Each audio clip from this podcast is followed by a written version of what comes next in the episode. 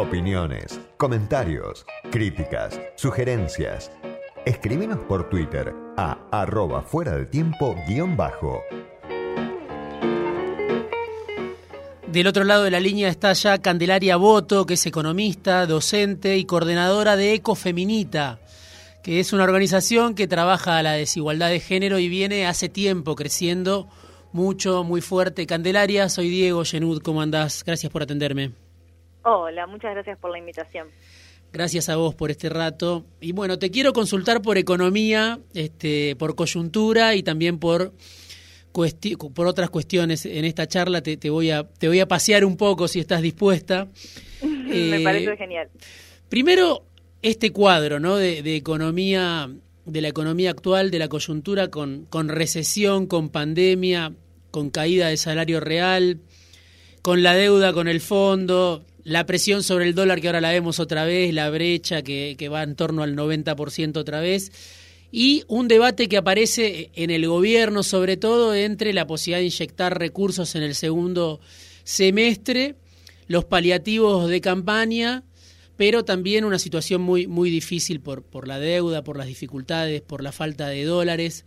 Este, frente a ese debate, vemos también a una oposición que dice, bueno, el gobierno está haciendo todo mal y quiere volver. Digo, ¿por dónde empezar en ese cuadro tan difícil de una, de una economía que lleva mucho, mucho tiempo sin, sin crecer y, muchos años también de padecimiento para los que viven de, de un ingreso en pesos? Completamente. Creo que a ese escenario hay que sumarle eh, el gran problema de, la Argentina que se está viendo este año, pero que ya es eh, estructural en la Argentina del siglo XXI, que es la inflación y cómo eso obviamente afecta a las personas de menores ingresos, ¿no? Como vemos que los aumentos más fuertes se dan justamente en los productos eh, alimenticios, que son los productos más sensibles para, para la población y que tienen que ver también con problemas que, que arrastramos hace mucho tiempo, como la concentración económica existente en el sector de alimentos y cómo el gobierno no puede eh, superar ciertas barreras y también eh, las implicancias de ciertas derrotas que son políticas pero que tienen consecuencias económicas como fue eh, el ida y vuelta con la expropiación de, de Vicentín eh, y como eso también marca, ¿no? Eh, y tiene efectos concretos en la vida de todos y todas las ciudadanos. Sí, pareciera eso, ¿no? Como que Argentina está atrapada entre esos este, dos polos, ¿no? Como que no hay alternativa. Obviamente al gobierno le toca una situación difícil que es la de pandemia, pero por otro lado, eh, la crítica más fuerte y que más se escucha, sobre todo en los medios, viene de los funcionarios de Cambiemos, ¿no? De los que acaban de fracasar eh, en el gobierno. Digo, ¿hay posibilidad para vos que sos economista y te, te dedicás a, a, divulgar y a participar de estos debates, ¿hay posibilidad de presentar una alternativa distinta o siempre es ver cómo la pelota va y viene entre estos dos polos? No, yo creo que mismo dentro de este gobierno también hay posiciones encontradas, porque digo, ah, hubo intenciones eh, más claras en lo que fue el 2020 con políticas de transferencia directa eh, hacia los grupos poblacionales de menores ingresos, con, un, con una perspectiva de género fuerte, digo, pensando en las trabajadoras de casas particulares, eh, y con intentos que realmente buscaban un cambio de la estructura. Para mí, la, la derrota de Vicentín fue muy importante porque era era un cambio en la estructura argentina tener una empresa testigo en el sector de alimentos del tamaño que, que tiene o que tenía Vicentín eh, y eso tiene consecuencias como lo tuvo en su momento, digamos, perder la 125. Eh, luego, la, la disputa que se da en los medios de comunicación tradicionales creo que siempre lo tiran para el mismo lado, que es decir, bueno, la inflación es un fenómeno exclusivamente monetario eh, y lo siguen diciendo en el 2021 cuando hay una reducción muy fuerte del gasto público que, se evidencia en los datos y que hay economistas que se sienten muy incómodos diciendo que hay un ajuste, dicen que hay una, una corrección en, en los gastos o una política anticíclica, pero que en la población de menores ingresos se vive como un ajuste con un congelamiento tarifario, digo, con, con un montón de límites que venimos charlando ya desde 2011 para acá.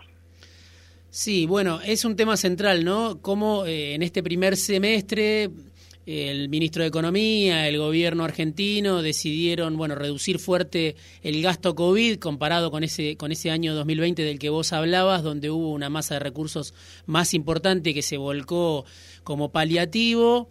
Por otro lado, también la inflación ¿no? que, está licuando eh, o licuó durante todo este primer semestre salarios, jubilaciones. ¿Y ahora qué? ¿no? ¿Que, el gobierno tiene margen para, para inyectar fondos en serio? Obviamente para no creo que pueda revertir la caída de salario real en estos meses, pero ¿tiene, tiene margen, crees vos, para, para inyectar fondos en un contexto donde a Guzmán le preocupa la cuestión macroeconómica? Sí, yo creo que entra ahora en un momento de encrucijada donde, por un lado, estás en un año electoral, venís con, con políticas muy austeras en el primer semestre y, y, pareciera que el segundo semestre es este segundo semestre donde va a haber más eh, políticas de transferencia y demás, pero también está el marco de la renegociación con el Fondo Monetario Internacional, que digo, bueno, eh, esta, este pateo de vencimientos con el Club de París hasta marzo de 2022 puede dar la idea de que la negociación va a llegar después de las elecciones, pero que se sigue estando en esa mesa de negociación donde no da igual las políticas que, que tomes. Entonces, eh, digo, hay ciertas señales como esto de que Argentina entraría en un programa de facilidades extendidas de 10 años y no más, como se discutía en otro tiempo, eh, y de qué reformas estructurales conllevaría ese acuerdo que eh, hacen a mí por lo menos me hacen dudar un poco de estas políticas de transferencia eh, para el segundo semestre y además con eh, una inflación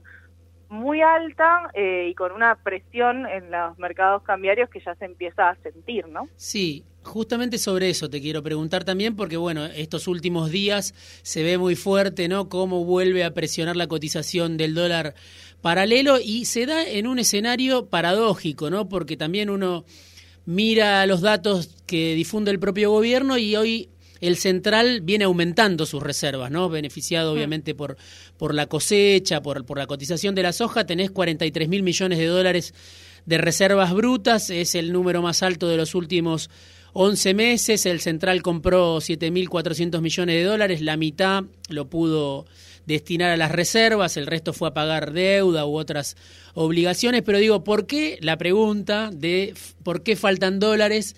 ¿Por qué eh, le sufre tanto el gobierno y los gobiernos en general Argentina eh, la cotización del dólar paralelo? ¿Es porque Argentina no genera la cantidad suficiente de dólares? ¿Es porque debe demasiado? ¿Es porque consumimos en dólares? ¿Cómo, cómo lo ves vos ese debate? Eh, hay, hay, momentos de verdad un poco en, en, todas esas exclamaciones, no tanto porque no generamos dólares, porque Argentina genera dólares y de hecho estamos en, un contexto internacional con precios de commodities muy altos, así que no hay ninguna duda de que Argentina genera muchos dólares. Eh, el problema histórico es que esos dólares se van o no entran directamente al circuito financiero argentino o al circuito económico argentino.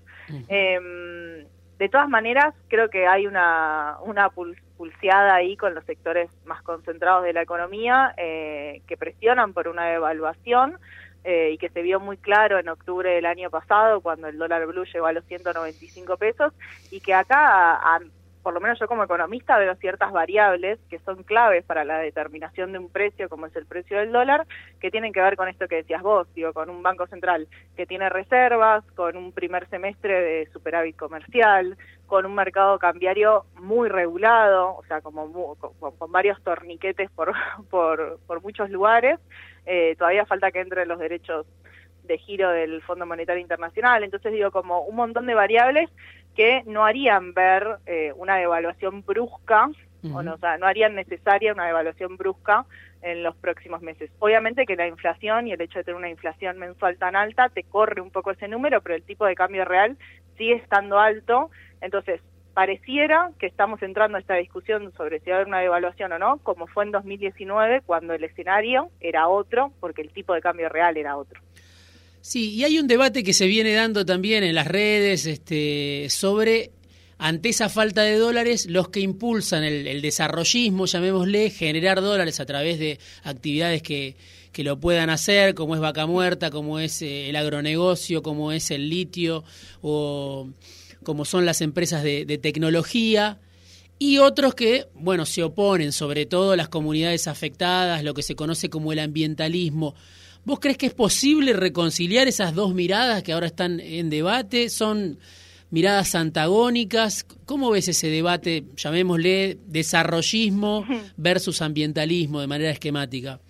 Sí, yo creo que es eh, un, debate que se ve mucho en Twitter, eh, en Twitter Argentina, pero que... Mm, que en realidad tiene muchos puentes de comunicación. Em, no es lo mismo hablar de vaca muerta que hablar de megaminería, porque no es lo mismo el tipo de regalías, porque en la megaminería no existe IPF donde hay una participación mayoritaria del Estado, entonces digo, la apropiación de esa riqueza es distinto y eso me parece una discusión que es muy relevante a la hora de hablar de desarrollo económico. Digo, no es lo mismo hacer una actividad extractiva y de daño al, al al sistema, digamos, al medio ambiente, que eh, si vos te vas a quedar con una regalía, digo, la discusión de cuánto queda, cuánto de esa riqueza queda en el país, me parece relevante, siempre hablando de destrucción ambiental, que es parte del desarrollo del propio capitalismo, digo, en todo el mundo, y en ese sentido también somos un país latinoamericano, entonces hay cuestiones, digamos, regionales a tener en cuenta.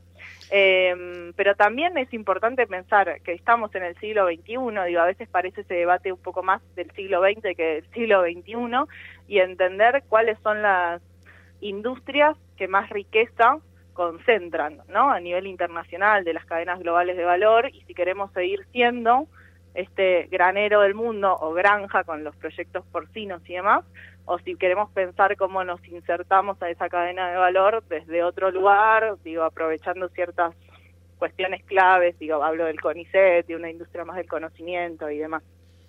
Candelaria, bueno, Ecofeminita es la organización que vos coordinás hoy, que tiene ya varios años, desde 2015, eh, si no me equivoco, que, que existe. Dice, bueno, tiene sus objetivos visibilizar la desigualdad de género, bueno, a través de informes que, que van produciendo de manera cíclica y cuando uno revisa la página o revisa el trabajo que ustedes hacen, bueno, se comprueba ¿no? que las mujeres ganan menos, que consiguen peores trabajos, que son menos reconocidas en sus trabajos, que consiguen trabajos más precarios, ¿no? Es como una constante a la hora de mirar con, eh, con, con, una perspectiva de género el, el mapa laboral, ¿no? Mi pregunta es, ¿cómo haces vos o cómo se interviene en un contexto donde algunos que tienen otra mirada distinta dicen, bueno, lo más importante ahí es la desigualdad, hay otras desigualdades como la desigualdad de clase, pero también se puede hablar de la desigualdad entre el que vive en la ciudad de Buenos Aires y el que vive en, en Jujuy o, en Tierra del Fuego, pero entre ese, en ese debate, ¿no? entre desigualdad de género y desigualdad de clase o entre ricos y pobres, ¿cómo, cómo crees que hay que intervenir en ese debate? ¿Son debates complementarios? Eh, son debates excluyentes. ¿Cómo, ves vos esa, esas dos miradas que a veces se, se chocan? Sí, para mí, y acá hablo, digo, para nosotras desde Ecofeminita, el análisis tiene que ser interseccional, por eso siempre hablamos de, de, la feminización de la pobreza y cómo en los grupos poblacionales de menores ingresos hay una sobrerepresentación femenina, donde, mm, digo, casi un quinto del total de trabajadoras de la Argentina se dedica al trabajo en casas particulares, a lo que se dice servicio doméstico, eh, y cómo esas condiciones de precarización y de, y, de baja remuneración eh, tiene que ver con la clase y con el género, ¿no? Con la tarea que se realiza y con cómo se reconoce esa, esa tarea. Y, y, que además no es un análisis que está alejado de la coyuntura, sino que nosotras venimos impulsando ya hace varios años lo que es un sistema integral de cuidados, y esto también me parece importante traerlo en el 2021, porque está el compromiso del gobierno de presentar un anteproyecto de un sistema integral de cuidados que supuestamente para esta fecha ya iba a estar presentado en el Congreso y todavía no está presentado eh, y que tiene que ver ¿no? con qué erogación de gasto va a llevar eso, con qué partida presupuestaria se va a llevar eso adelante y cómo ese sistema integral de cuidados eh, fomentaría la profesionalización de trabajadoras y generaría un impacto positivo no solo en términos de género, sino también en términos de ingreso. Eh, me parece que es central tener en cuenta esas variables, eh, como para no decir simplemente, bueno, no sé, queremos más mujeres CEO o directoras de empresas, bueno, sí también, pero también hay que prestarle especial atención a la realidad que sufren la mayoría de las mujeres en nuestro país. Candelaria, me quedé sin tiempo. Seguiría charlando. Seguramente más adelante lo, vamos a volver a hacer. Te agradezco muchísimo este rato.